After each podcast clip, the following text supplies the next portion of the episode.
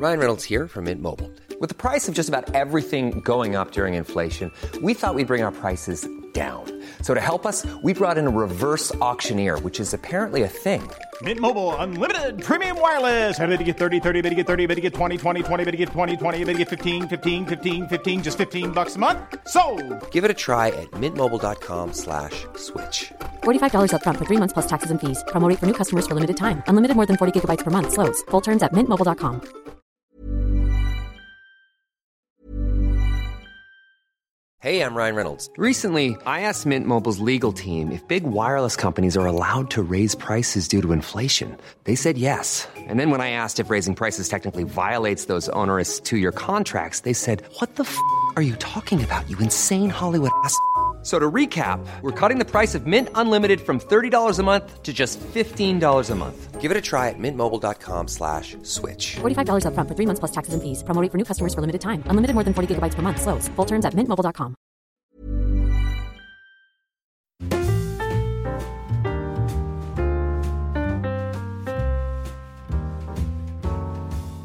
Hola, ¿qué tal amigos? Bienvenidos una semana más a En Crisis, tu podcast de confianza. Pedro, Pedro Ample, mi compañero, yo soy Xavi Robles. Eh, no sé si te, que tendríamos que encontrar una como un- una frase pequeña para introducir el podcast, ¿no? Tu podcast de confianza no, no me gusta, no ha funcionado. No, no te ha quedado muy guay, la verdad. Hola a todos. Eh, no ha sido tu mejor intro. Se ve que No. estás cansado. Es un día, un día largo, una jornada, pues, eh, muy provechosa en otros ámbitos, no en el de hacer una intro. ¿Se te ocurre alguna frase así a bote pronto que para definir En el crisis, un espacio patrocinado, patrocinado por. Es que, es que lo que se Por me la edad. no. Por la edad, exacto. Me gusta, ¿ves? Lo hemos construido entre los dos. No, pero no, es, esto no engancha, no engancha a la audiencia. No engancha, sí, tenemos que darle una vueltita, ¿no? No sé, me lo pongo en la lista de to-do, to-do list. Vale. Amigos que empezáis a escuchar en Crisis por este episodio, ya sabéis, en el primero nos presentamos y a partir del sexto o el séptimo ya empezamos a soltarnos.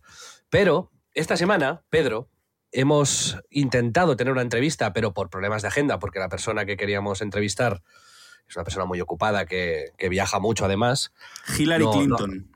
Sí, era, no lo quería desvelar, pero me has chafado la sorpresa. Y no, no ha podido estar aquí, con lo cual se ha planteado un debate entre nosotros que yo quería también eh, seguir. Es, una, es como una sección que yo ya he instaurado en el podcast, sui generis, sin, sin, sin tu cabecera. aprobación, ¿sabes? Sí, ni siquiera una- mi aprobación. Que Bueno, es en todo. Crisis temporada 2 en la temporada 1, ¿sabes? O sea, hablamos de cómo será la siguiente temporada.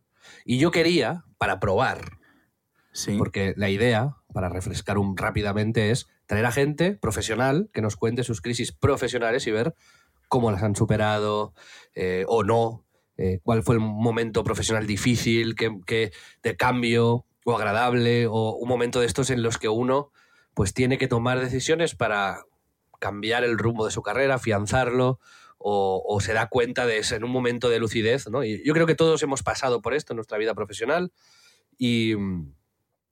y, o cómo se han si estáis- sobrepuesto, ¿no? También a la crisis de, de la mediana edad.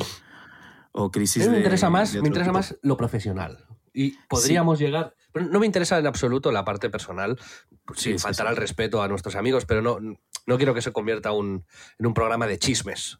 ¿Sabes? Ya, sí, sí. Quiero que sean reflexiones tal. Evidentemente, si hasta si hay elementos muy importantes de la vida personal de alguien y los quiere compartir, pues que los comparta. Pero a mí no me interesa saber nada de los hijos, de las parejas, de, de todo esto. Es solamente en lo profesional. Pero que yo te quería, tra- quería traer a un amigo, a un conocido, que es Sí. mutuo, Sí. y, y no voy a decir el nombre.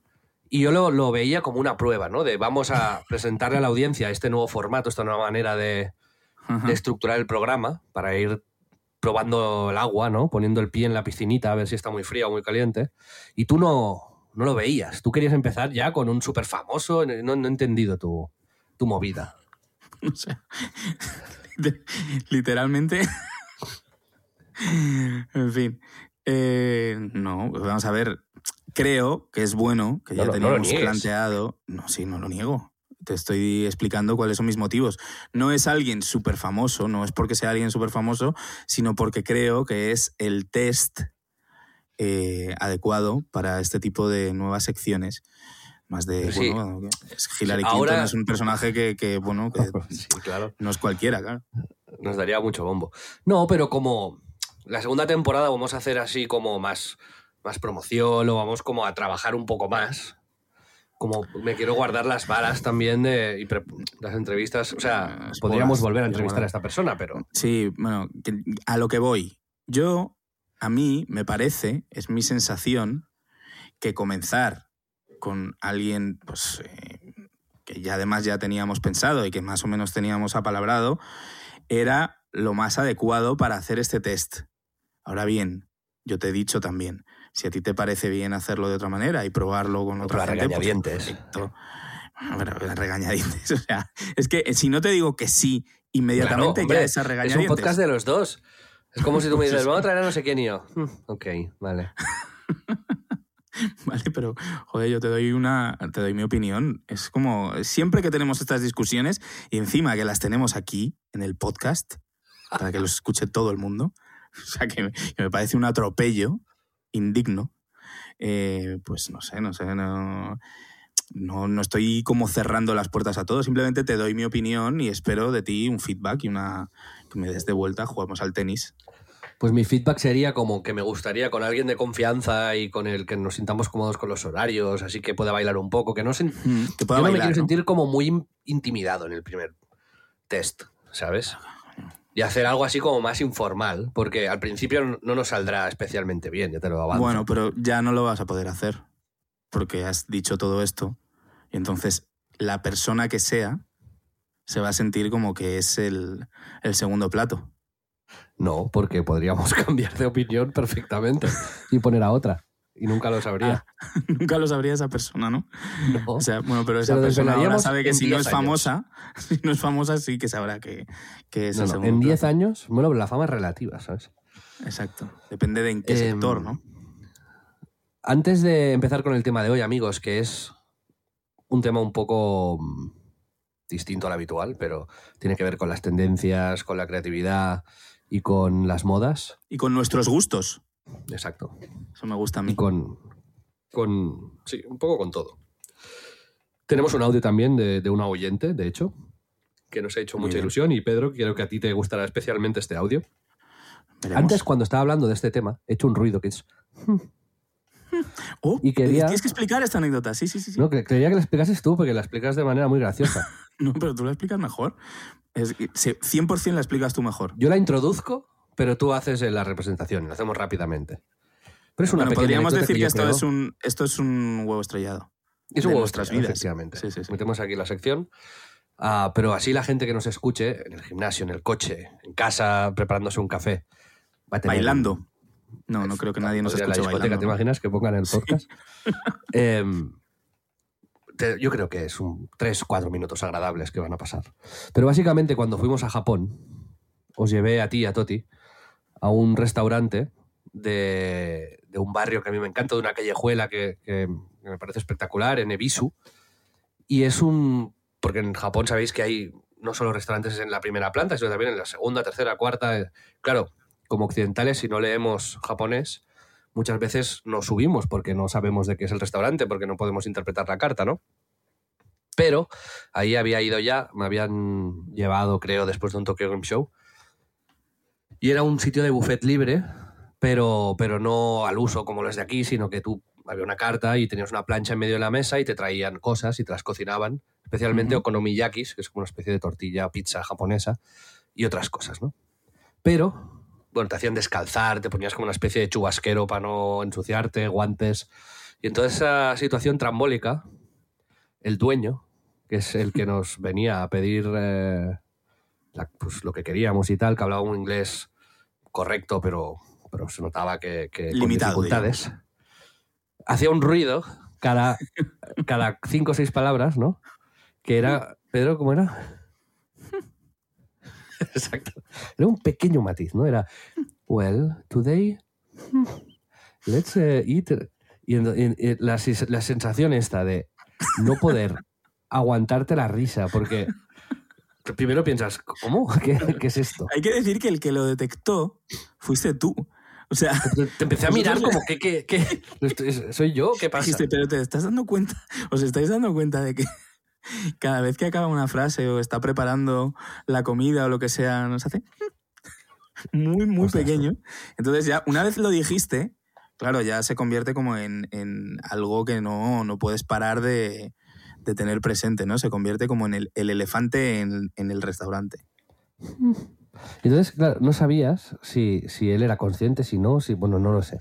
En fin, un pequeño, mm, una pequeña muletilla sonora, ¿no? Que, luego hemos, hemos hecho nuestra, en realidad, ¿no?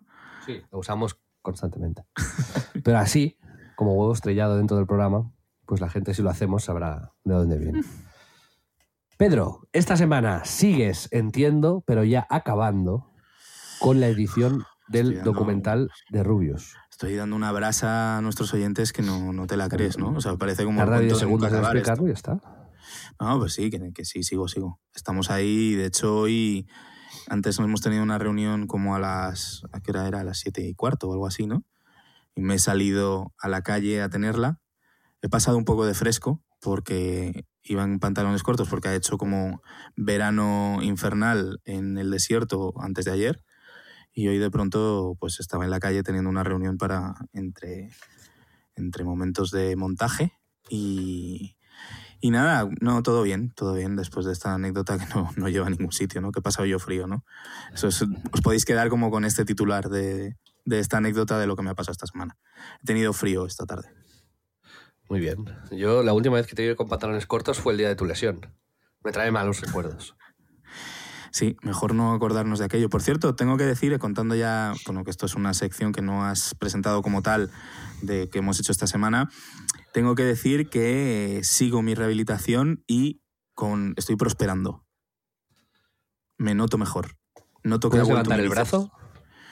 Puedo levantar el brazo muy poco todavía, pero, pero por lo menos hago algo más y, y bueno, voy viendo que a través de pues, este rollo asistido que me hace el, el rehabilitador, ¿se le llama así? No sé. Pues como que sí que me siento más suelto y me he quitado el cabestrillo ya del tirón y voy por la calle sin nada, arriesgando mi vida. Vale, no me pilles la viruela del mono ahora mismo. Pues hombre, eh, voy a intentarlo, ¿eh? No prometo nada. Serio candidato eres a pillarla, ¿eh? 51 casos en España, ¿eh? Ojo, ¿eh? Cuidado. 51. Yo tengo que decir que la viruela de mono no tengo, pero tengo un tercer pezón. Eso es cierto. Que no es exactamente un tercer pezón. no, realmente es una especie de Una verruga, protuberancia. una protuberancia que tengo en un seno y que quiero quitarme, pero claro, no sé cuándo hacerlo, ¿no? Cuándo, cuándo ir al médico a cuidar de mi salud, ¿no? Tengo mucho trabajo. Pedro, ¿qué más has hecho esta semana o simplemente has hecho esto? Simplemente no, o sea, Pues- no sería el adjetivo adecuado, sería o, o solamente. O, o simplemente has hecho esta puta mierda. Como- no, no, no he hecho mucho más. Bueno, sí he hecho más, pero ahora mismo no me viene a la cabeza nada verdaderamente reseñable de, de lo que haya hecho últimamente. Fui a ver al, al Dux Inter de Madrid. eh, Eh, Logramos la permanencia en primera RFF, que es un hito con uno de los presupuestos más bajos de la categoría. y eso es, hombre, eso es reseñable. Pero más allá de eso, pocas cosas. Sí, no, no he visto así nada, nada que me venga a la mente así rápido. ¿Y tú? Pues mira, yo he estado trabajando con Mark y el gestor del demo Ajá. para ajustar la nueva carta que estábamos implementando. Eh, yo noté y percibí, y así se lo comuniqué a Mark, y esto también lo quiero comentar, o sea, abiertamente en el podcast, digamos, me, me gusta haceros partícipes de el restaurante en el que soy socio, cómo lo vamos gestionando, qué decisiones tomamos. Eh, claro, Mark es un cocinero muy bueno que viene de, de, de sitios de estrella Michelin y tal, y usa productos muy buenos y ahora con la crisis de Ucrania y, y otras movidas hay escasez de un mogollón de cosas y los precios han subido que flipas. Para poneros dos ejemplos. Me refiero al buen producto, ¿eh? Pero el chuletón que teníamos en el demo antes, que valía 14 euros el kilo, ahora vale 40. ¿Qué dices? Sí. Entonces, Hostia, claro, antes tío. podíamos hacer y hacíamos por 30 euros un chuletón y una botella de vino para cuatro personas. Y ahora eso, claro, lo puedes, te tienes que poner a 60. ¿Sabes? Entonces ya no ofrecemos esto. Pero el filete de ternera, bueno, vale 80 euros el kilo. Madre. Así que si pones una porción de 150 gramos, ya son 10 euros de coste, de coste del, del filete. Claro, entonces tienes que poner 150 gramos a 15 euros, que es caro, porque son 150 gramos, no es, no es muchísimo, ¿sabes? Ah, o los berberechos buenos también son carísimos.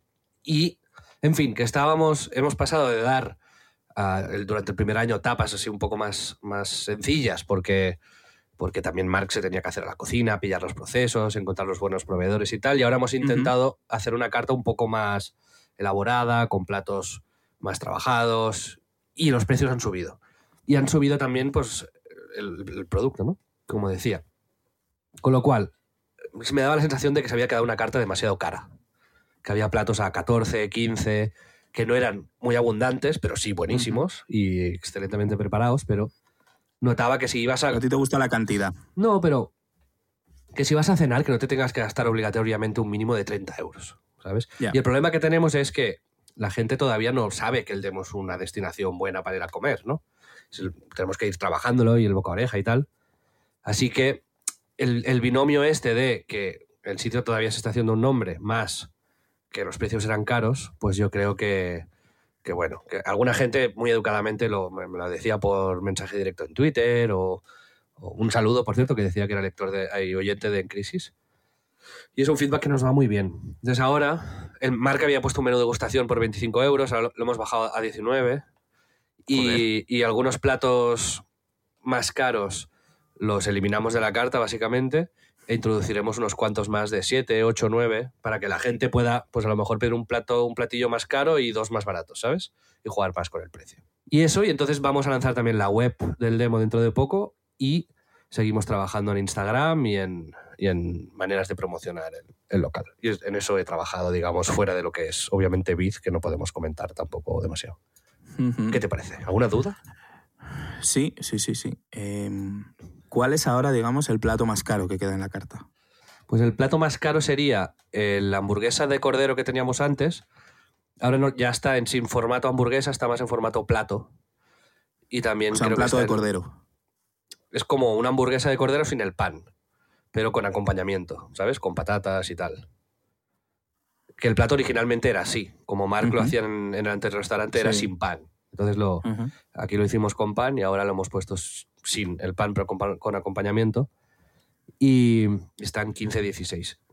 Bueno, Y después también platos así, como te decía, por ejemplo, los berberechos, valen 12 euros, pero es que a lo mejor te vienen 12 berberechos.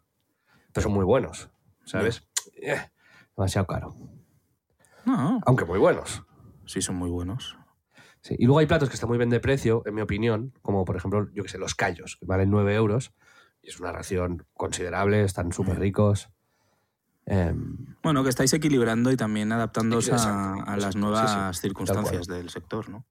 el aceite de girasol, por ejemplo, de 40, si no me equivoco, 40 euros el litro a 140. Es. Pues claro, freír cosas te cuesta muchísimo más. Bueno, es bueno para nuestra salud también, ¿no? Hay que mirar el lado bueno, el lado positivo. Todo esto viene de que el mayor productor de, de girasoles del mundo es Ucrania, ¿no? Efectivamente. Es una movidita. Pues bueno, en esto hemos estado trabajando y también con la agencia de, de, De redes y eso, ¿no? de redes, ¿no? Pues, bueno, trabajando las fotos de Insta y los copies para el mes que viene. Y este Está bonito, está bonito. Me está gustando el, el Instagram del demo, ¿eh? Sí, está Mejor. chulo. Sí, Sí, sí, bastante. Bueno, os recomendamos que. Bueno, Xavi es muy modesto y no, no lo va a pedir, pero yo os lo digo desde aquí. Buscad eh, Demo Gastrobar en las redes sociales para seguir cómo va evolucionando todo este. En Instagram, efectivamente, de modo gastrobar, sí, sí. Y si vais, sed benevolentes, dejándonos una review de 5 estrellas y, y cuidado con el precio, o sea, que no se os vaya la olla, ¿sabes? Al final es dos personas, 5 o 6 platillos, está bien, te sale a 20, 30, 35 euros según si pides postres, vino.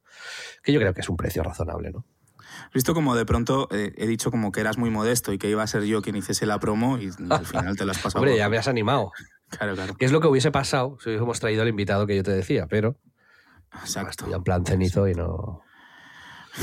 Pedro, Acusaciones. prefieres? O sea, es que empiezo mi puto podcast y hay una persona que directamente me acusa abiertamente delante de la audiencia. Yo, al- o sea, quiero decir, es contenido que no vais a encontrar en otros sitios, eso está claro. ¿qué prefieres? ¿Qué prefieres? ¿El audio de nuestra oyente o que vayamos al tema de la semana? Empecemos por el audio, ¿no? Que nos vamos a enrollar más y luego no nos va a dar tiempo y se va a convertir en... Vamos allá. Hola chicos. Bueno, lo primero, muchas gracias por el podcast, que me hacéis mucha compañía mientras dibujo, que lo sepáis.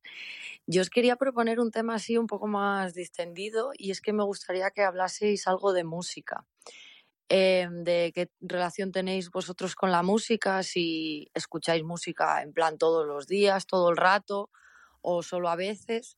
También de cómo ha evolucionado vuestro gusto que os gustaba mm, escuchar cuando erais adolescentes y eso, y si habéis cambiado algo o seguís escuchando lo mismo. Y también me gustaría saber qué música no soportáis, porque vamos, seguro que hay algo que, que no soportáis porque nos pasa a todos. Venga, un beso. Pues muchas gracias, Libertad Suárez, amiga, Muchas gracias, señor. queridísima amiga además, que, que nos escucha y que nos hace mucha ilusión que nos mande el audio. Ya sabéis que lo podéis hacer también vosotros en Twitter, que es arroba en Crisis Club, igual que nuestro Instagram. Hay un mensaje arriba pineado. O nos mandáis un mensaje de audio, de audio por, por Instagram también si queréis, pero preferimos lo de Anchor porque así nos lo podemos mandar al mail directamente y es más fácil. Pedro, esta pregunta tú ya la has ido respondiendo a veces en algunas partes del programa, pero si quieres te dejo la iniciativa porque dominas muchísimo más que yo de esto. Mm, Bueno, ya he comentado alguna vez, sí que mi relación con la música es un tanto casi obsesiva. O sea, yo soy, quiero decir, escucho muchísima música y de muchos tipos. Eh, es verdad que, bueno, hablábamos justo en el anterior episodio de toda la cosa eh, de las influencias de los padres, la parte educacional, de cómo hemos ido adquiriendo pues ciertas eh, cosas, ¿no? Y en mi caso, pues, mi, pues al ser mi padre músico, eh, las influencias las he tenido muy vivas y muy cercanas desde, desde muy pequeño. Entonces, eh, pues eso, y a mí me gusta todo tipo de música, quizás la música más me gusta es la afroamericana, pues del blues al soul, al jazz, al R&B, el hip hop, todo eso es quizás lo que más escucho. Aunque yo qué sé, si es que no, pero me gusta como alternativo, rock, trip hop, eh, pop, down tempo, indie, folk, eh, no tengo ni idea. Electrónica, escucho, eh, no sé. Eh, joder, el otro día, viendo, creo que también lo comenté en el podcast, viendo una peli muy mala que se llama Metal Lords en, en Netflix, que es de unos niños que montan una banda de metal eh, que es en la actualidad, que me parece como de ciencia ficción la película. Eh, pues de pronto me, sabía como la hostia de canciones. O sea, es, es verdad que como creo que tengo, tengo buen oído y de pronto, joder, me di cuenta que en mi adolescencia escuché bastante heavy metal también y me sabía canciones de Motorhead, de Metallica, de la época en la que todavía, fíjate, es que soy muy viejo ya, pero escuchaba como cassettes, ¿sabes? De, de aquellos grupos, por, sobre todo influido por también por amigos que en esa época pues eh, escuchaban ese tipo de música, pero de pronto pues me sé, yo qué sé, Painkiller de Judas Priest o, no sé, canciones en plan de Pantera. Y es como. Me sorprendí a mí mismo como dándome cuenta de qué tal. Y, y muchas veces me doy cuenta de eso, de que ya tengo como bastante bagaje porque estoy viendo pelis o series y me sé muchas, muchas canciones. Me las sé de Es, arriba fuerte esto. ¿Sabes que Sí. yo no me sé ninguna canción? ¿En serio? Te lo juro, no- no- ni una. Como ninguna. No puede Pero, ser. o sea, me sé cachos de canciones, pero yo no te podría cantar una canción de principio a fin, ninguna. Hostia, a ver, yo no me sé, no puedo decir que me sepa muchísimas canciones de principio a fin, pero sí que, que me sé estrofas y me sé cómo sé cuáles son las canciones. Vale, vale. Y yo qué sé, pero que sí, que me, me gusta much- muchísimo tipo de música, ¿no? Ahora, por ejemplo, estoy escuchando Eh, habladas, preguntaba a Liber de pues eh, la, la, evolución un poco de nuestros gustos, de cómo era nuestra adolescencia. Mi adolescencia, pues lamentable también, ¿eh? No siempre me ha gustado Duke Ellington y, y Mingus y Stan Getz y, ¿sabes? Y los clásicos del jazz. Me gustaba No Doubt y Alanis Morissette, ¿sabes? Y, y yo qué sé.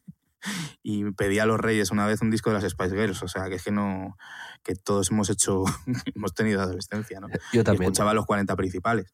Así que, eh, pero sí, ahora de pronto eso me da por la bossa nova, eh, pues también obviamente por influencia de mi padre que le gusta mucho la música brasileña, pero últimamente estoy escuchando mucho, de hecho me ha recomendado hace poco un disco que se llama Travesía de Milton Nascimento, que es, es espectacular ese disco. Y escucho pues eso, a, a Bosco, a Elis Regina, a Beth Carballo, o sea, sí que, que me gusta mucho, mucho tipo de música y, y también cosas modernas, ¿eh? o sea, escucho cosas también de ahora, yo que sé, no sé, de todo. Y me enrolla muchísimo, ¿no? O sea, yo qué sé, o sea, que estoy como dentrísimo sí, de Kendrick Lamar, de Jay-Z, de Bastante. cosas como de ahora, ¿sabes? Y... Pues muy bien, me parece guay, pero yo tengo una serie de preguntas a hacerte, pero antes te cuento lo mío muy rápidamente. Sí. Mi relación con la música es, no es tan intensa como la tuya, me, me, gusta, la disfruto, pero como creo que también en la adolescencia fui consciente de que había cosas en las que me podía aficionar a fondo y otras que simplemente iba a disfrutar sin querer ser un experto de ello. Y la música es eso. No, no, tengo dones musicales, nunca se me ha dado bien tocar instrumentos, ni. No sé, no tengo esa intuición por la música. Sí en otros campos creativos, pero, pero no, ahí no, y especialmente, digamos, no. Y, y entonces, pues bueno, he disfrutado y disfruto músicas que me han marcado etapas de mi vida que, o sea, relaciono mucho música con momentos, ¿no? Por ejemplo, pues cuando uh -huh. empecé a salir de fiesta a los pues en la universidad, ¿no? A los 18, a los 23, 24, que estaban los Strokes, eh, los Arctic Monkeys, todo este tipo de música me, me ancla mucho a, a, esa época feliz de mi vida y, y me, me, gusta. Y ahora, por ejemplo, también, pues últimamente, a raíz de, de, estar más contigo, con Alex, pues cuando me quiero relajar o cuando cocino, cuando estoy leyendo, me pongo jazz o, o blues, pero sin intentar ser experto ni, ni, ni profundizar espe especialmente en, en, nada. Disfrutando de la música y ya está, sí. No, me da envidia, sí. eh, digamos, el, porque al final es, ostras, eh, es un sitio donde la creatividad es lo que prima y que seguro que lo disfrutaría, pero no me sale. Pero yo te quería preguntar, Pedro, porque el otro día, justo saliendo de una presentación de un libro de un amigo, eh, fuimos a tomar luego una cerveza y, y hablamos precisamente de este tema, ¿no? Y había y, y sobre la relación que tiene cada uno con la música. Y había gente en la mesa que decía que constantemente tienen música en la cabeza. O sea, todo el día, siempre. Que una canción, tal. Para mí esto es extraterrestre. Yo no, nunca tengo. O sea, eso no me sucede. Pero a ti sí. Sí, pero ni en plan que se te pegue. Sí, coño, eso sí te pasa. A todo el mundo le tiene que pasar eso. Que se te pega Eventualmente, un pero de manera anecdótica. Igual que, yo qué sé, ¿sabes?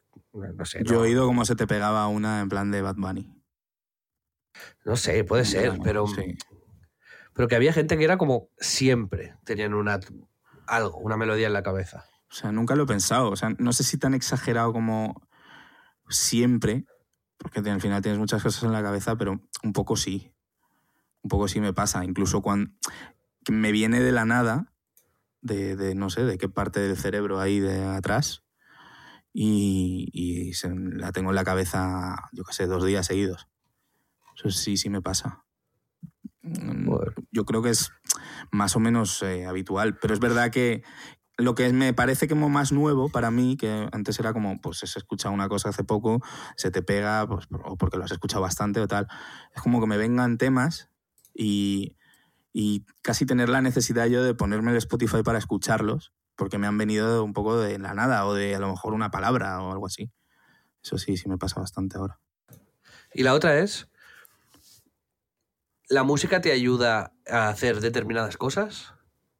Es decir, bueno, a, claro. a, concentrarte, a ser creativo, a, a trabajar. Porque a mí no, por No, ejemplo. Sí, yo no utilizo la música como una herramienta para cosas. Es decir, no, no soy de estos que se ponen las playlists de eh, para estudiar, el lofi de, ¿sabes? El típico de anime de un muñequito que está como escribiendo infinito. Y digo yo, joder, te cansas ya, ¿no? Me cansa ver esa imagen. ¿Sabes qué vídeos te digo? Sí, sí, claro.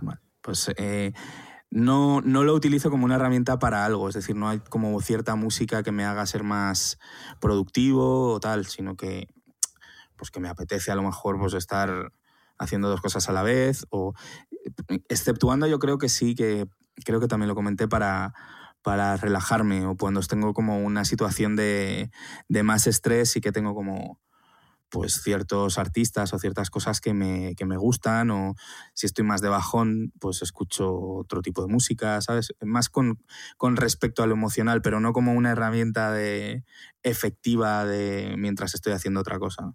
No lo utilizo como acompañamiento. ¿Y qué músicas odias? Que te preguntaba también Liber. Que yo, por ejemplo, el heavy metal. No, no.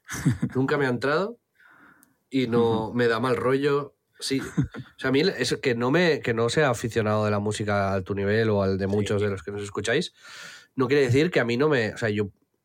Yo he llorado escuchando canciones. eh, y hay canciones sí. que, me, que me llevan atrás en el tiempo y lo disfruto. Quiero decir, la disfruto genuinamente, eh, pero no tengo la necesidad de escuchar música constantemente. Pero el heavy metal, pues igual que una música me hace sentir bien, me hace sentir mal. Y me da rechazo y entonces tengo que dejar de escucharlo, ¿sabes? No, no, es como ver una película de miedo, no... Out, fuera, Ahora, fuera, también no, no es, puedo. es- es depende del- de lo que escuches, ¿sabes? Dentro de los géneros también hay, hay mucha variedad. A mí también hay grupos como de extremos que me... Y, y puedo decir, por ejemplo, me, hay grupos de punk que me gustan, pero hay otros que, que no podría escuchar ni tres segundos. Y no por eso pienso que el género en general sea como, como chungo, ¿no? Pero bueno, que te entiendo, que si tienes que desde una visión, como- digamos, más superficial de la música, que es la que yo tengo, es más fácil que si, en- Detectar, que si un 80% de las cosas que has escuchado de eso no te gustan, pues, te, pues no entres ya ahí, ¿sabes? Tú ya como eres melómano, pues dices, bueno, esto no me gusta, pero voy a investigar aquí y allá, tal, y escucho esto, escucho lo otro, pim, pim, y este es el cantante de no sé qué. Claro, yo todo eso, este recorrido no lo hago. Ya, te entiendo, te Y entiendo. entonces, pues me pones metálica o, o, o death metal o, o movidas Ah. así locas y no. Es que no puedo. No, Sí, soy sí, sí, incapaz te- de escucharlo. Que sí, que sí, que te entiendo. O sea, a mí me pasa, me pasa con varios géneros, pero por ejemplo me pasa de manera muy específica con el reggaetón. O sea, a mí, A mí me gusta, ¿ves? lo sé, lo sé.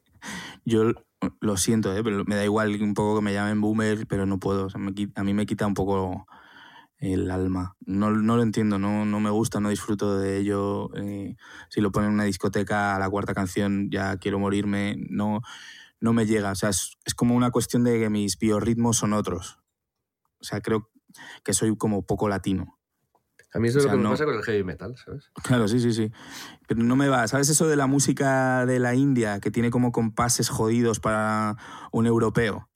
Como que hay como una música que es como... y no, no acabas como de entenderlo. Pues un poco me pasa eso. No, a mí sí, a mí me gusta, pero eh, disfruto, pero en un ambiente festivo, sí, digamos. Y En luego es- no, es, no es cuestión de que no me gusta música actual, como decía, ¿eh? O sea que es verdad que hay como una cosa que sí me pasa ahora y es, yo creo que también es cuestión del consumo y de cómo está eh, casi presentada la música ahora, que es cada vez, por desgracia, escucho menos discos completos, pero escucho variedad, o sea, dentro de lo que me gusta, creo. O sea, no sé, a Tyler the Creator, a Kali Uchis, gente que es como de pronto, gente nueva y, que no es como que solo me guste, el- que lo que más me gusta a lo mejor es la música de los 70 y Otis Redding y Marvin Gaye y cosas así, pero que, que escucho un poco de todo. Y, y nada más, bueno, una, una cosa que antes has dicho, que tu época feliz con como que la relacionas mucho con Arctic Monkeys, con, eh, con los Strokes, con Peña así, yo también creo que una de mis épocas más felices la relaciono justo con la misma época que tú, que yo creo que tiene que ver un poco con la edad que teníamos, que es de esta eh, con mi adolescencia tardía, por así decirlo, que pues eso, todos estos grupos, yo de hecho tenía un grupo de música en el que cantaba con, con, eh, pues con mi primo, con un amigo que era el bajista, con, con, otro que era el baterista y tal, y hacíamos versiones de eso, de todos los grupos que tú oías en esa época, rollo pues, eh, Kaiser Chiefs, eh, um, The Hives, Máximo Park, toda esa peña, ¿sabes? Eh, y, sí, sí. Y, es entiendo perfectamente, es, creo que es lo que más compartimos de la música, es como esa etapa, ese periodo que era como que fue como nos marcó mucho, mucho a todos y es verdad que es como el, un poco el final del rock, todo, de Killers, todo este rollo, del rock eh, más tradicional, ¿no? Que todo ha pasado a, a tener una, a llevar una tendencia un poco distinta, ¿no? Quizás más electrónica, más... no sé. Sí. Pues eh, para acabar, yo voy a dejar una recomendación de algo que estoy escuchando últimamente, que me gusta mucho, se llama Channel 3. Ah, sí, joder. Un cantante de Los Ángeles. Eh, tiene un flow de la hostia. Te lo recomendaste, me, me está muy mucho. guay. Sí, y sí. creo que viene o al Sonar o al Primavera, de hecho. Está guay, está guay ese pavo. Pedro, vamos con el tema del día. Vamos a pasar ya de sección, que está bien, pero me siento perdido Vamos en la música. A otro temita. No, yo te quería, te quería, mm, hablando también de épocas pasadas y tendencias, es últimamente a nivel estético, Uh -huh. y yo he tenido una, una revelación, ¿no? Un momento de que me ha chocado mucho. Y es que eh, mis abuelos, que ya están muertos, eh, maternos, tenían un, un piso en, en, un pueblo de la costa catalana, cerca, cerca de Tarragona, ¿vale? Uh -huh. Piso pequeñito, relativamente cerca del mar y tal. Y ahora lo usamos con, con mi madre y yo y tal. Y ahora estoy yendo más. Estoy yendo para allí y me lo paso bien porque, bueno, pues ahí no, no tengo internet, puedo ir a hacer mis paseos, estoy tranquilito. Pero eso no viene al caso. Lo que viene al caso es que el piso está. Mi, mi, abuelo era carpintero. Estaba todo hecho, pues, como estética años 70, 60. Eh, hecho con, con, cosas a medida, ¿no? El mueble del, del, comedor, con la tele, unos cuadros, no sé qué, el sofá. Entonces, los baños son muy locos, porque son baños como, como sesenteros, setenteros, pero está el piso perfectamente cuidado, ¿vale? Mis abuelos lo cuidaban increíble y mi madre después también. Pero hay un baño que es verde totalmente, con una bañera verde, otro que es naranja, rollo salmón, muy extremo, ¿sabes? Que ahora, uh -huh. sería, ahora mismo sería una decisión, o sea, ahora todo el mundo que la hace con piedra, con blanco, con mármol, ¿no? Muy delicadito, sería una decisión loca, hacer un baño color salmón. ¿Sabes? La, la bañera, los, la, el toallero, el, mm. la, las baldosas, algunas cosas, otras no. Entonces dije, bueno, los cuartos, un mogollón de cosas. Entonces dije, bueno, voy a ir ahí, me voy a gastar algo de dinero para, para arreglarlo un poco y actualizarlo, ¿no? Y dejarlo más a mi estilo. Y realmente cuando me puse a, a ver qué cambiaba, eh, es que me, me, encantaba todo. Y de repente me di cuenta de que estaba pensando, o sea, que mi criterio estético actual es el mismo que el que tenía mi, mi abuelo cuando Idéntico. decoró el piso. Que esto me parecía impensable hace 20 años, ¿sabes? Menos, es decir, hace 10. Sí, hace 10. ¿No? Es decir, me parece perfecto lo que eligió. No cambiaría nada. O sea, al final voy a quitar cuatro muñecos que ya cuando mi abuela estaba mayor tenía muñecas y cosas así de porcelana y tal, y algún uh -huh. cuadro así más pocho que hay, pero... Y pondré algún cuadro que me guste de, de algún artista que, que, tal, o algún, algún no sé, un póster o alguna cosa chula que encaje, alguna plantita, bueno, lo voy a modernizar, pero de la cocina no voy a tocar nada. O sea, me encanta el microondas que tenían, los armarios, el comedor el, con la madera, el rollo este medio mid-century. Y, es, y he sido un flashazo de la hostia el descubrir que. Ent, ent, entendí, o sea, me, me, puse por primera vez como en su, en su mindset. Y, y entendí un montón de cosas que, no, que hasta ahora no había entendido, que, es, que son una tontería, porque son, al final es un criterio estético, ¿no? Pero mm. me, me, me, impactó mucho ver que no, tenía, que no quería cambiar nada. Sí, sí, es, es, bastante. Todo que ya tenías como la concepción de que lo ibas a hacer, ¿no? Y que. Exacto. Y, y no por, y no lo voy a cambiar no por sentimentalismo de que, ostras, esto de mi abuelo, no. Es que si tuviese que hacerlo de cero y me ofreciesen esta opción, la elegiría, claramente. O sea, no, te iría, no voy por descarte, ¿eh? Te lo te juro. costaría como rehacer algo así con materiales de ahora, ¿sabes? Y Sí, con- sí, sí. con- O sea, me parecería vanguardista la- Sí, esta sí, propuesta ahora mismo. A mí me pasa, me pasa algo así con, con los coches, tío. O sea, de siempre. Joder, igual, exacta, estoy Sí. de acuerdo totalmente. Sí, tío. O sea, a mí no, no me. No soy ningún aficionado, bueno, no tengo carne de conducir, ¿vale? A mi edad. O sea, nunca le, le he encontrado el, la Yo casi utilidad 20 por el años hace tú. Sí, sí. Normal, como todo el mundo. Yo me apunté con 18 años. Una vez más, otro fracaso escolar, como contaba. Me apunté a los 18 justo. Todavía están esperándome a que me, apunte a, hacer el examen. Bueno, a lo que iba, que nunca me ha interesado demasiado el, diseño de los coches y demás, no es algo que me interese, pero sin embargo hay como algo en los coches como de los 70, todo el rollo de Giugiaro, ¿sabes? El, diseñador de coches italiano que hizo el DeLorean, que son estas formas más cuadradas. Sí, sí. eh, me parece que ese tipo de diseño que ya o no los existe, primeros, sí, los primeros Honda Civics, los Citroën antiguos. No, no ya me yendo parece ya. demasiado redondo ya. Un No, no, Civic, no, no, no, no, no, no. Si te vas a un Honda Civic de los de principios de los 70, ya te digo yo que, que Ah, no te parece redondo. Si son tan viejos, seguro que no, sí, sí. El- Pero- pero... digamos que a mí estoy de acuerdo y creo que coincidiremos que los modelos ya de los 40, 50, esos sí que eran como muy demasiado show off, ¿sabes? Los típicos coches Sí. que salen, los Cadillacs así descapotables de Miami y tal, esto es, muy top, ¿no? Over the top.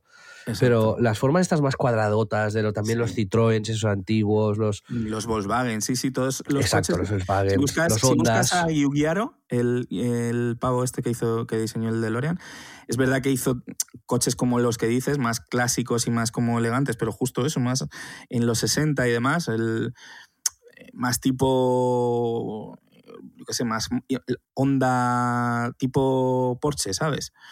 Pero luego hizo como eso, modelos para Volkswagen eh, y el DeLorean, que para mí es como estéticamente y con los materiales y todo eso, como el ya más allá de, de la chorrada de que sea un coche friki, a mí me parece un diseño acojonante, o sea, me parece como vanguardista a día de hoy, más que, de hecho, se parece al Cybertruck, pero es que el Cybertruck no le llega a la suela de los zapatos a mí, para mí, a mi modo de ver. Y, y sí, sí, yo creo que es algo que es una tendencia que se ha ido a la mierda y no entiendo muy bien por qué. Pero hay como una especie de corriente para micro recuperarlo. ¿Ah, sí? Por ejemplo, Ford va a hacer el Ford Bronco eléctrico, por lo menos hay un prototipo.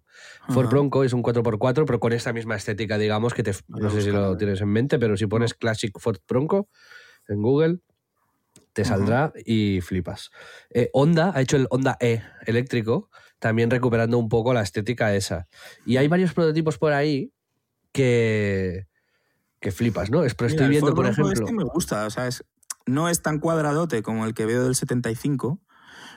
Tiene como ya las formas redondeadas. Yo creo que también tiene que ver mucho con seguridad, ¿no? Por un poco. Yo no tengo ni puta idea. de Yo qué sé, tío, ¿no? pero... No sé. Yo, El, las- el Bronco de los típicos me 70 imagino que flipas, ¿eh? Lo guapo que era. Es guapísimo, pero guapísimo. Pero, Pero te- luego veo con lo que dices, que tiene como un poco alma, un poco más distinto.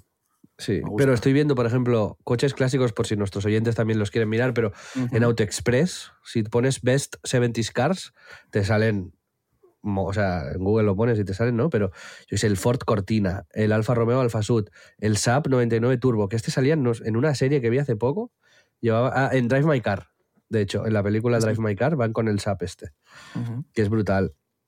El, el BMW 3 Series, que también era majísimo, y mira que ahora los BMWs a mí no me gustan nada. Mm. El Renault 5.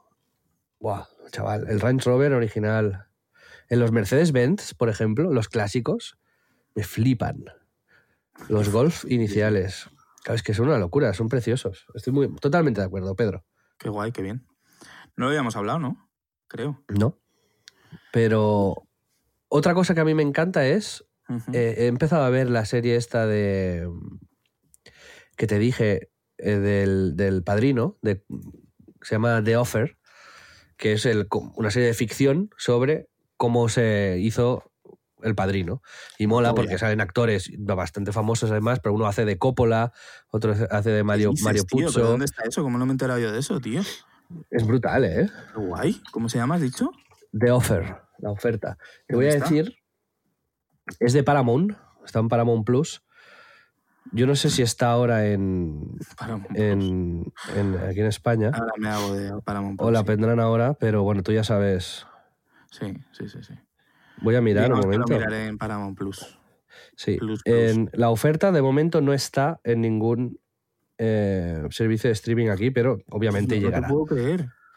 Es brutal, ¿eh? O sea, yo lo estoy disfrutando como hacía. Escucha, Hacía ¿sale el de tiempo que no he disfrutado de una ¿El serie. actor de Whiplash? ¿Es este? Sí, sí, sí. ¿Qué Exacto. dices, tío? Me encanta ese pavo. ¿Y de qué hace? Hace del productor, es el protagonista. Qué guay, macho. Y sale todo el ambiente de, de Hollywood, de, de la época. Sale el jefe de Paramount. Eh, Además, como lo hace Paramount, pues tienen como Claro, licencias claro. para hacer movidas, ¿sabes? Hay gente que hace de Al Pacino, gente que hace de Marlon Brando, gente que hace de Robert Redford. Bueno, está muy bien, vaya, os la Qué recomiendo cuando Sí, esté sí, disponible. Pero hay una oficina en Nueva York de uno como del dueño de Paramount, que es un austríaco, que me hechiza. O sea, si yo tuviese que hacer ahora una, mega- una oficina grande, Ujú. 100% le haría el rollo mid-century, tipo Mad Men, digamos, para entendernos, Sí, pero con un, con un pelín más clásico. Pero la haría así hoy, de verdad, de verdad.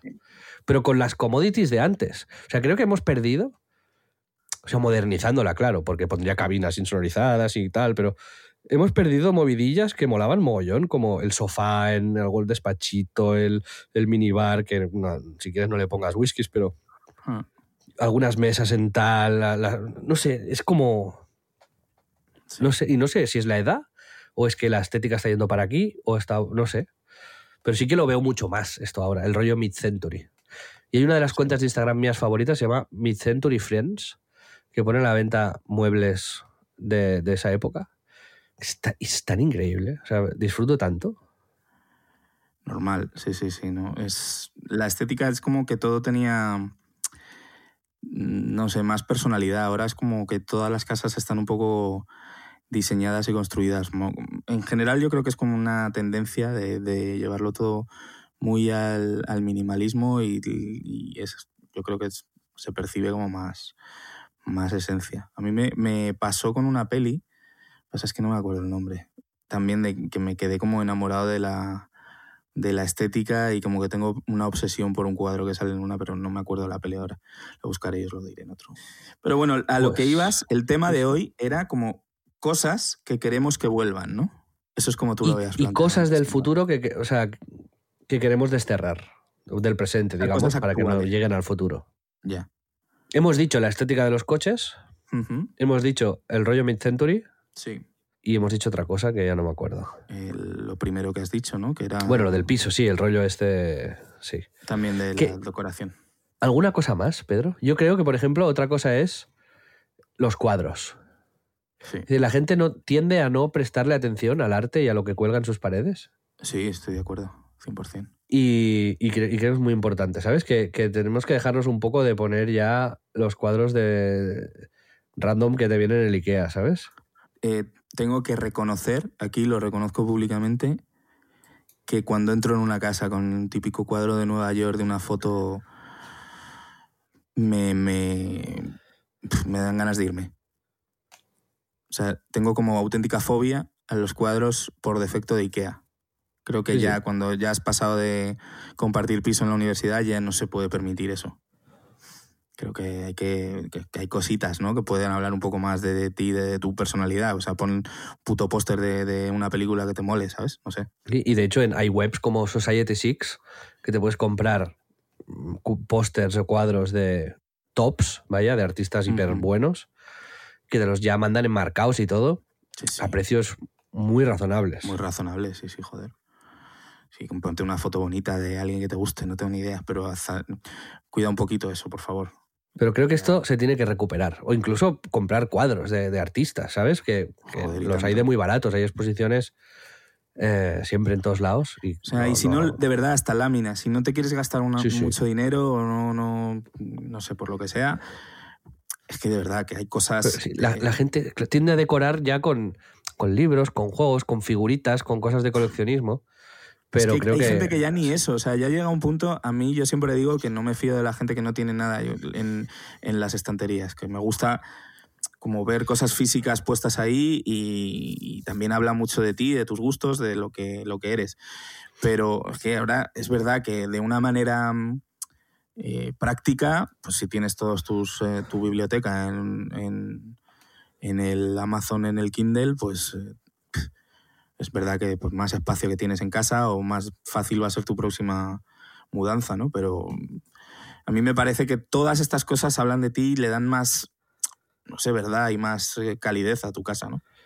Yo estoy leyendo un libro ahora, eh, de hecho este fin de lo estoy leyendo, muy denso, muy denso, de un filósofo surcoreano que vive en Alemania y tal, y habla de eso, de la, la, época nuestra en la que estamos viviendo. Bueno, tiene muchos libros, es muy prolífico, pero son cortitos, pero hiper, hiper densos, pero mola mogollón. Y habla sobre eso, sobre cómo Em, estamos entrando en la, una época de la información donde las cosas pierden valor, pero como hasta ahora hemos entendido, y, muchos filósofos hablaban de ello, eh, el mundo a través de las cosas, ¿no? Y cómo ahora estas cosas están dejando de perder valor y cómo a veces el exceso de información nos parece que tengamos más, pero tenemos menos, ¿no? En algunos casos. Y, y hace reflexiones muy interesantes sobre eso. Yo no estoy tan de acuerdo con esto, pero sí con que hay que reflexionar sobre eso.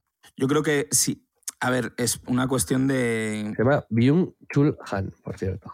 No quería decirlo mal. Que lo que voy es que es una cuestión el libro se llama No cosas, quiebras del mundo de hoy, que es el que estoy leyendo ahora mismo. Perdón, Pedro, por interrumpirte. No, Que decía que es una cosa de economía de atención y de pues es obvio que antes veías eh, tres películas como muchísimo a la semana y a lo mejor ahora pues eh, tienes, eh, yo qué sé, debes, puedes empezar 12 si quieres, porque tienes unas posibilidades acojonantes, ¿no?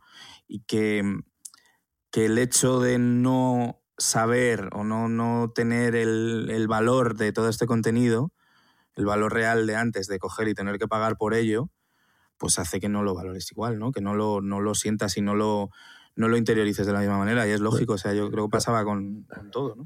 Pero a mí no me parece que sea algo malo.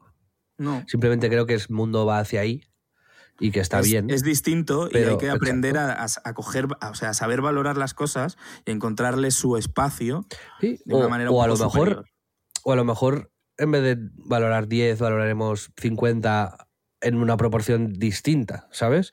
Es decir, creo que esto hay que ser consciente de que va a pasar ahí, ¿no?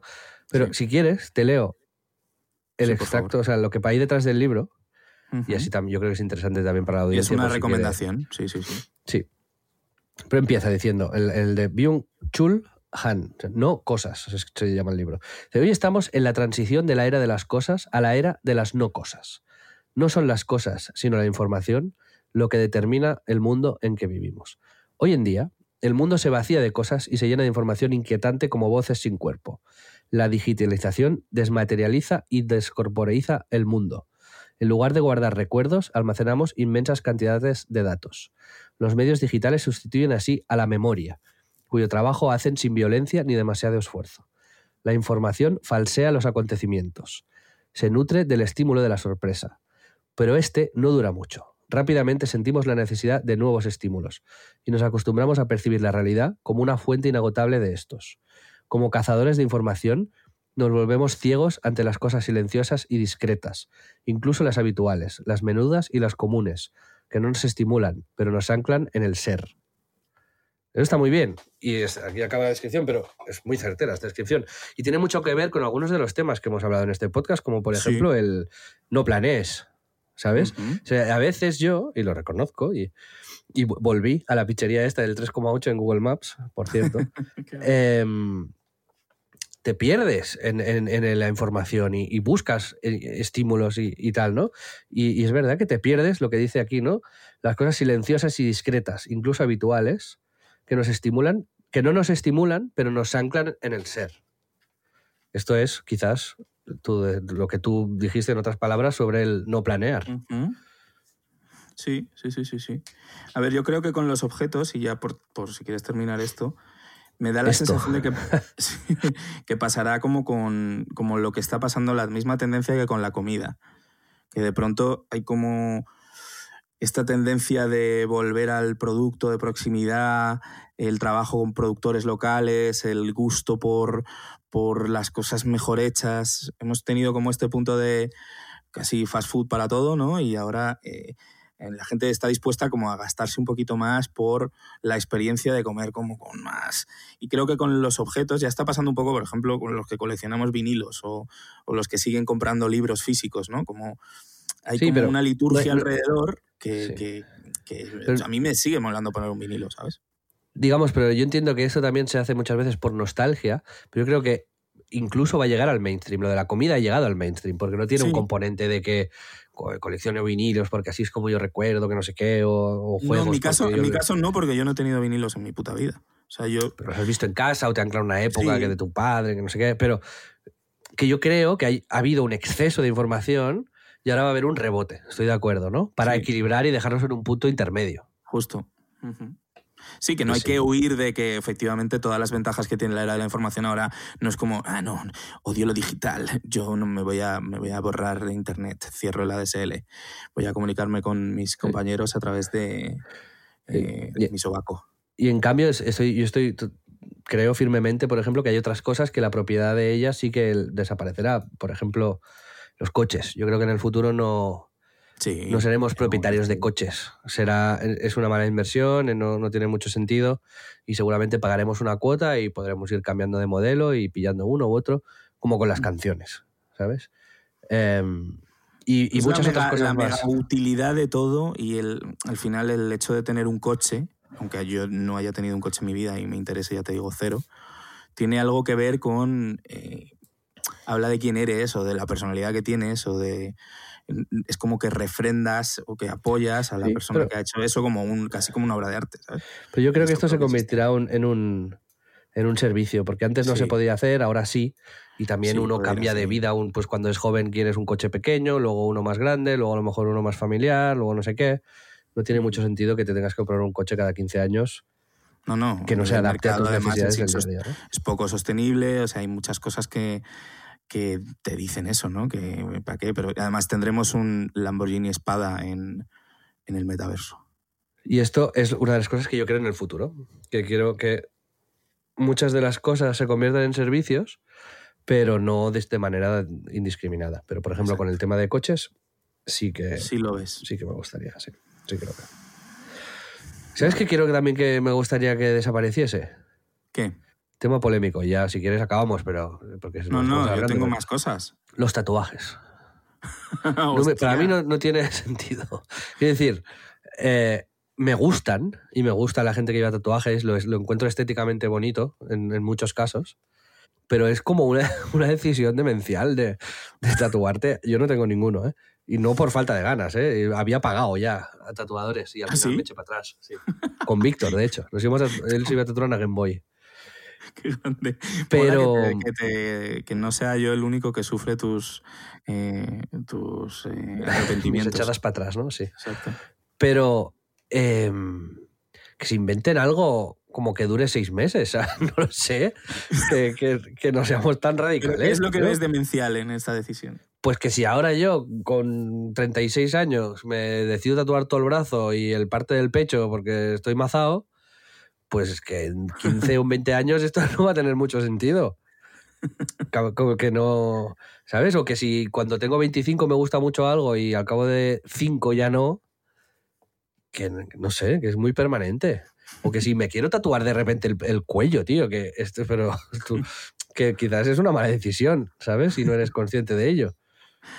Sí, yo te entiendo. Yo tampoco tengo tatuajes y mi opinión siempre ha sido, o sea, efectivamente lo respeto, hasta me pueden parecer Sí, sí. bonitos, pero A mí- no, sí, a mí me gusta. han ido conmigo. Sí, sí, sí. O sea, que tú Pero- estéticamente dirías, muchas veces en tu vida has dicho, me haría un tatuaje, ¿no? Claro, yo, yo Ah. iría tatuado ahora mismo, o sea, pero, pero si existiese una tecnología eh, adecuada. ¿Qué es esto de.? No ha evolucionado lo suficiente para ti el sector No. del tatú, ¿no? No, vamos como los, como los vikingos, tío. Sí, sí, sí, sí, te entiendo. Entiendo tu punto.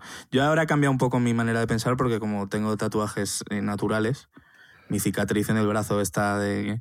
que- mi jefe mi jefe dijo con mucha gracia que parecían 100 pies.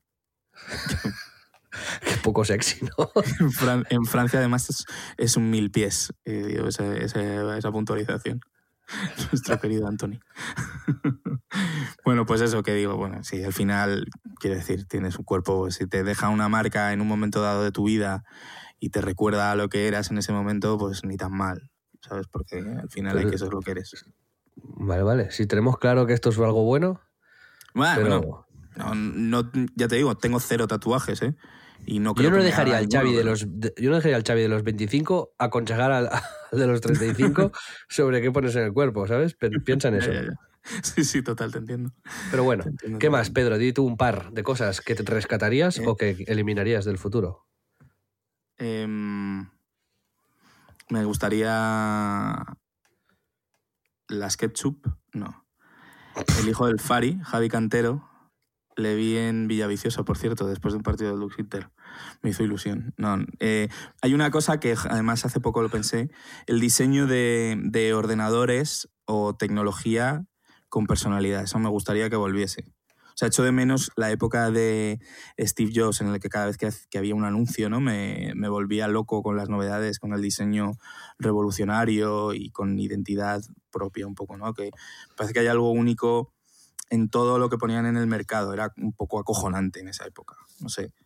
Los primeros iPods con, con la click wheel, eh, aquel con cuatro botones que fue como mi primero. Nostalgia, ahí sí que nostalgia. Este mes han anunciado que ya discontinúan el iPod, ¿eh? Ya, ya no. Hasta luego el iPod, Sí, sí, sí, una época a la mierda. Yo soñaba desde el primer iPod de todo, cuando todavía no lo había ni para PC, que lo- mi primo lo tuvo, lo compró, con, costaba una pasta, se lo regaló mi tío y yo lo veía como, como "Es- esto es ciencia ficción, ¿no? Porque en esa época los reproductores MP3 eran una basura auténtica, ¿no? Y, y soñaba con, con ese producto, ¿no? O con los MacBooks, que entonces eran, eran eh, iBooks de, de colores, ¿no? O el iMac Lamparita, que yo tengo uno por ahí, es una maravilla. O sea, lo pillé ya tarde. Pero recuerdo ver su vídeo de presentación como en bucle. O sea, ¿sabes cuál es, no? El de la base media esfera, con el monitor ajustable como un flexo. Sí, sí, sí. Y veníamos de los iMacs culones, ¿sabes? Que eran bonitos los de colores, hemos, como hemos hablado de ellos alguna vez. O los Emacs, que también eran más culones aún. Oye, hay algunas compañías. Que ciencia ficción, haciendo- tío. Hay compañías que están haciendo tecnología bonita, por ejemplo, aunque inaccesible por precio seguramente. Bang Olufsen hace cosas muy, muy, muy chulas. Sí, como más... Y- Es probablemente la única marca, ¿eh? Sí. Samsung tiene alguna línea que me gusta mucho. Por ejemplo, las hay unas teles que simulan ser un cuadro, que se llama The Frame, la tele. Sí, y, el último modelo, además, lo han, hecho, lo han hecho mate, el último modelo. Porque Uf, antes se veía la pantalla como muy brillosa y parecía... Sí, sí, No, la vi, la vi. Es brutal, queda muy bien. Pero la mate es increíble. Mm, Pero al final todo tiene ese punto de ser más fino, más minimalista, como o una reinterpretación de algo de eso. Desde Hombre, un- tío, lo que dices de un cuadro, Una tele con un marco de cuadro de madera y Claro. no sé qué, es, tiene... que, que es, inequívocamente precioso. carácter, ¿eh? ¿Sabes? Y a Pero lo que, que, digo que es- han- se han salido del- de la norma. Sí, Y Van lo Olufsen menos. hacen cosas también como con personalidad. O Sí, Dyson, pero- por ejemplo. Sí, Dyson sí. Es de las pocas marcas que efectivamente hacen. Y también por funcionalidad, que intentan reinventar cosas, ¿no? Tiene ese punto un poco de, Sí. de como Bosch en su época. Yo qué sé, eh, pero que por lo general tienes que coincidir Bosch, conmigo en que ahora nazi. todo es más fino, más minimalista o Sí. es una reinterpretación de aquellos powerbooks de titanio de que es del 2001, o sea, literalmente hace 21 años que Apple sigue haciendo los mismos portátiles del, ¿sabes? plateados ahora de aluminio y súper refinados y tal, pero es literalmente casi el mismo diseño que en 2001, ¿no? Y justo lo puse ayer en Twitter, que, Microsoft sacó el Surface Studio, que es un, PC con pantalla ajustable, un poco reminiscencia del iMac del que hablaba, ¿sabes? Un poco, son- realmente es que es táctil y puedes acercártela si quieres eh, para dibujar o usar su stylus y con un diseño minimalista y no tan memorable como esos que digo, pero que en funcionalidad se acerca a lo que es eh, esperable de un ordenador personal de esta era, ¿no? En la que es inconcebible no interactuar de forma eh, táctil, no sé. O sea, yo, lo que voy es que hace tiempo que no me siento atraído por el diseño de un producto tecnológico eh, como entonces, ¿sabes? Quizás desde el primer Apple Watch que me gusta, pero como no uso reloj, es el único producto de Apple o más bien línea de producto que no he tenido, pero al menos sí tuve esa sensación cuando salió de que era algo nuevo y diferente. Pero creo que el diseño es poco icónico incluso, ¿no? Es bonito, pero en la línea minimalista y usable de los iPhones y tal. O sea, sensaciones como la del primer iPhone creo que no tendré ya jamás. O sea, tú tienes algo tecnológico en mente que dijes hostia, qué hype, qué ganas de probarlo, ¿sabes? Como para mí era entonces, ¿sabes? ¿Verdad? creo que eso no sé si lo volveremos a vivir, me, me raya eso. ¿Sabes qué otra cosa me gustaría recuperar, Pedro? Viendo también The Offer, me ha venido. Y es algo que creo que activamente deberíamos hacerlo. Y no lo hacemos, y, es. no sé por qué. Las, las fiestas, rollo Gran Gatsby, ¿sabes? El, el, las fiestas Gran Gatsby, ¿qué estás diciendo? Como el, organizar una fiesta bien en tu casa o en algún sitio, pero como que haya un anfitrión y que se invite a gente y haya este rollo como... como de lujo. No tanto de lujo, pero sí como de... Que ahora las fiestas son... Te vas a una discoteca, te vas a un bar, te vas a un restaurante, te tomas unas copas y chao. ¿Sabes? Ya. Como algo más, como las, estas fiestas de casas en Los Ángeles que... Como a Los Ángeles, en Los Ángeles todos los bares y tal se deja de servir alcohol a las dos hay mucha cultura de, fiestas en casas, ¿no? Y aquí se hacía mucho antes también, me acuerdo, ¿no? De mi abuelo en la casa de no sé qué, hacía pues de repente una, fiesta que invitaba a lo mejor a 40 personas y venía todo el mundo ahí y tal, y se arreglaban y se ponían no sé qué, y era un, había un esfuerzo. Tú lo dices como que hay que el, esfuerzo específico de que la fiesta sea elegante. Eso es a lo que te refieres. No solo elegante, sino que alguien, o sea, como si yo de repente, que esto no sucede, mira lo raro, lo que, cómo raro sonará, como si yo de repente digo, oye, voy a montar una fiesta en mi casa y os invito a 50 o a 60 y podéis traer a gente y, y venir pues más o menos arreglados, pero tampoco hace falta tanto, pero tú me dirás, ¿qué fiesta de qué? ¿Sabes? yo no, pues un, un, acto de... Tú haces una fiesta por tu cumpleaños. No, no, ¿qué, cojones voy a hacer? Pero igual, pero que, que, no, que no te digo algo en un restaurante de veniros y cenar y luego. No, pero como más. Que el motivo no es el cumpleaños, el motivo es la fiesta. Ya. O sea, yo te digo, voy a organizar un, evento social en forma de fiesta. En plan, el sábado, fiesta y, de, de, 4 a, a, 3, a 6 de la de 4 de la tarde a 6 de la madrugada, pues habrá comida, habrá un camarero que habrá una barrita que no sé qué, o bueno, que el camarero puede ser yo, ¿sabes? O un amigo. Em, como venir a socializar, ¿sabes? Esta es un poco el un anfitrión, ¿no? Hacer el anfitrión de una fiesta y que esto sea algo habitual. Yo cuando veo Larry David, esto lo hacen mucho también en la serie, pero a pequeña mm. escala. Pero antes esto se hacía más. Se hacía muchísimo. Puede ser, sí, sí, tienes, tienes un punto ahí. Fíjate. Sí. ¿Sabes? Pues o también. Te invito a que hagas una fiesta, tío. En lo de. A lo mejor es que tiene que ser extra rico para hacerlo, pero en, también en la serie de los Lakers no paran de haber fiestas de este tipo. Y Magic Johnson, de hecho, decía que él, él era el, el, gran organizador de fiestas.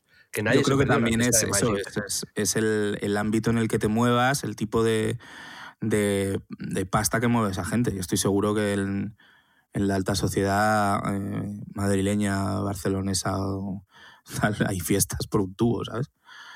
Pero, pero que nos, no, nos, invitan. Pero, ¿sabes? Pero creo que me da la sensación de que no se hace tanto, que la gente queda a comer o queda a cenar, o sí que a lo mejor hay un eventillo en casa de alguien, pero se ha perdido un poco el, el, el ímpetu ese de, y luego hay una subreflexión en eso, y es que creo que cada vez, por lo menos en la sociedad española, es menos habitual invitar a, tu casa. O sea, creo que no es, por lo menos yo no recibo, o sea, me, veo y quedo con gente, pero quedas en, pues en un bar o en un restaurante o en algún sitio, pero es raro que te inviten a su casa.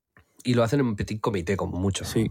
Y sin embargo, pues eso, mi primo, por ejemplo, que vive en Holanda, hacen vida de eso, de como en casa de no sé quién, he preparado no sé qué de comer.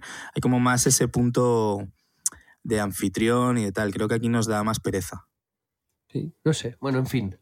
eso, mandar una invitación, confirmar, ir, tal, y ir simplemente por el hecho, pues vale, pues Pedro monta una fiesta en, en no sé dónde y la ha organizado él. Y, pero por- ¿con qué motivo? Es una fiesta. Esta es, O pues, mejor que con qué motivo, la pregunta en ese caso sería, ¿qué fiesta?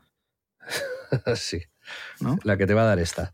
Exacto, gracias. Pues, en fin, las- me da envidia ver series donde hay fiestas y pienso esto no... Ahora es o muy artificial o muy... mm, con una marca o con un motivo secreto atrás o muy familiar o muy de grupo cerrado. En fin, tontería, pero... Este, de hecho, esto es el motivo por el que he traído este, este tema hoy.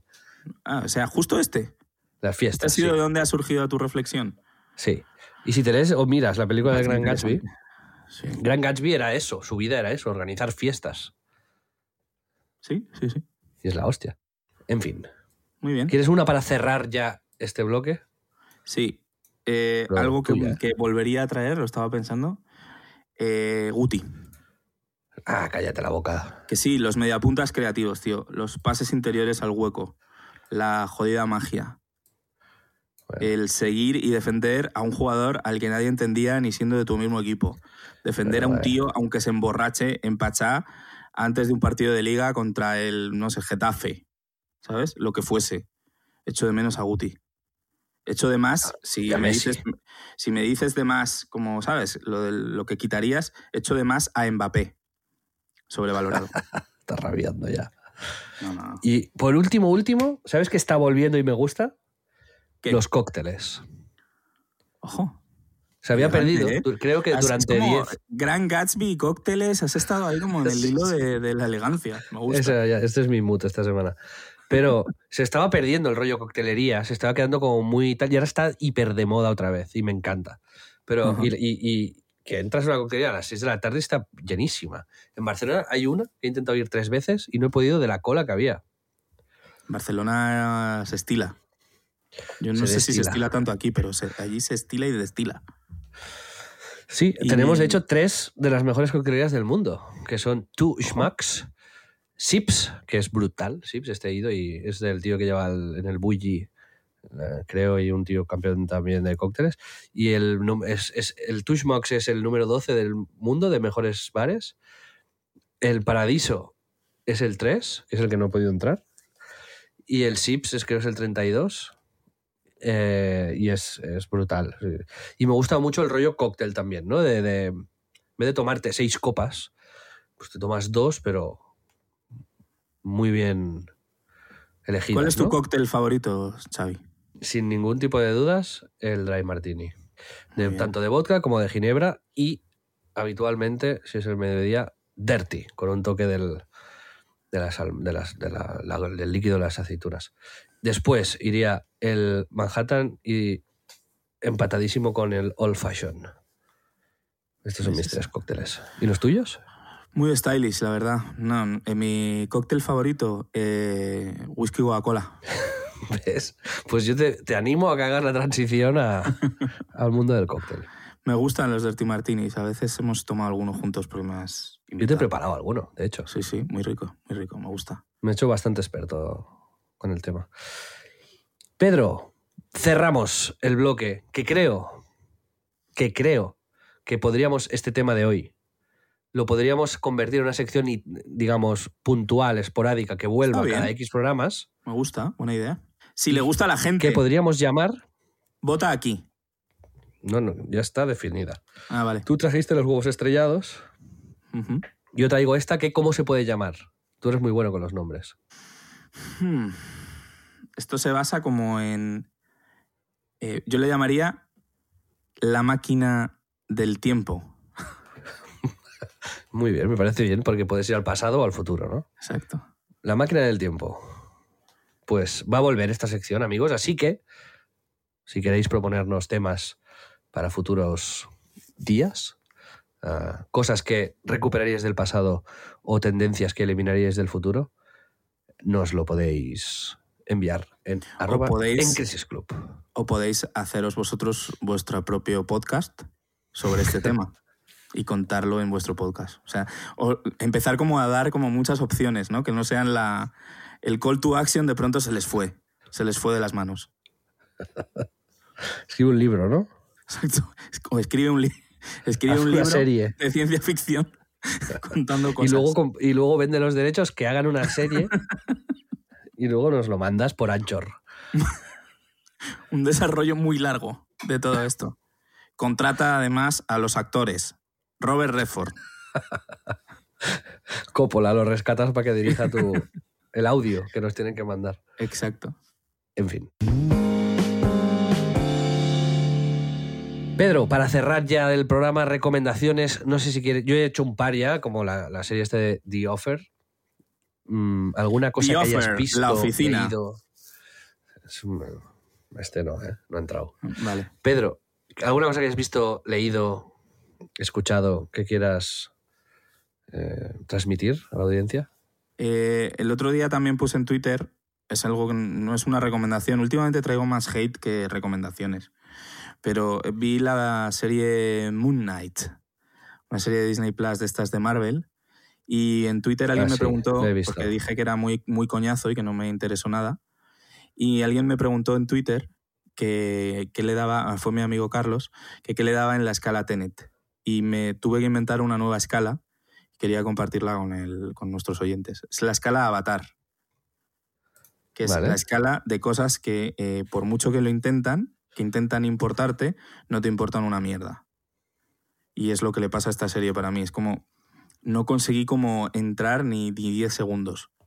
O sea, la he tenido puesta como de fondo y ya creo que no he visto ni el último capítulo. Y, y no sé si os ha pasado más, pero bueno, que la escala, en la escala Avatar todavía no llega a ser como Avatar de me importa poquísimo, aunque le pongas 5000 de 3D, ¿sabes? Da igual lo que hagas.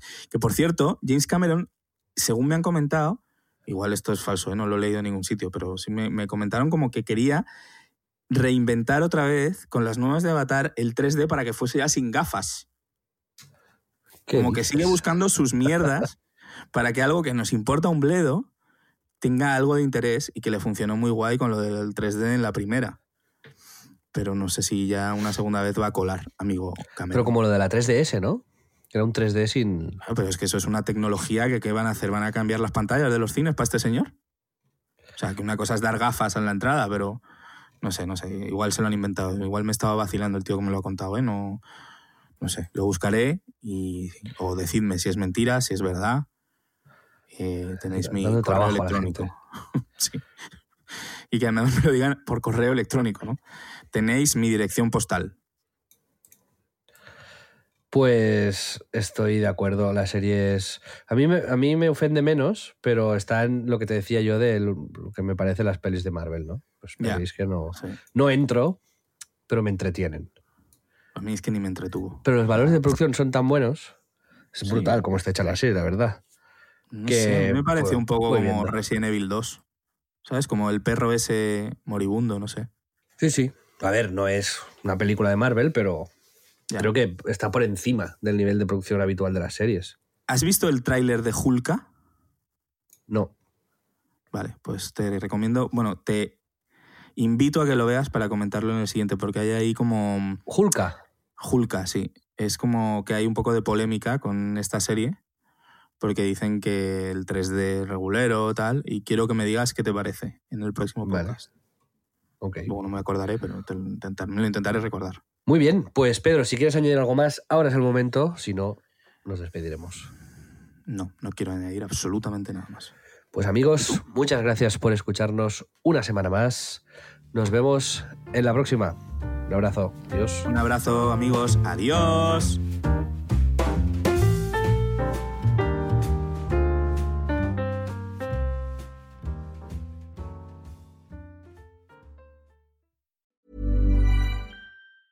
Planning for your next trip? Elevate your travel style with Quince. Quince has all the jet setting essentials you'll want for your next getaway, like European linen, premium luggage options, buttery soft Italian leather bags, and so much more. And it's all priced at 50 to 80% less than similar brands. Plus, Quince only works with factories that use safe and ethical manufacturing practices. Pack your bags with high-quality essentials you'll be wearing for vacations to come with Quince. Go to quince.com slash trip for free shipping and 365-day returns.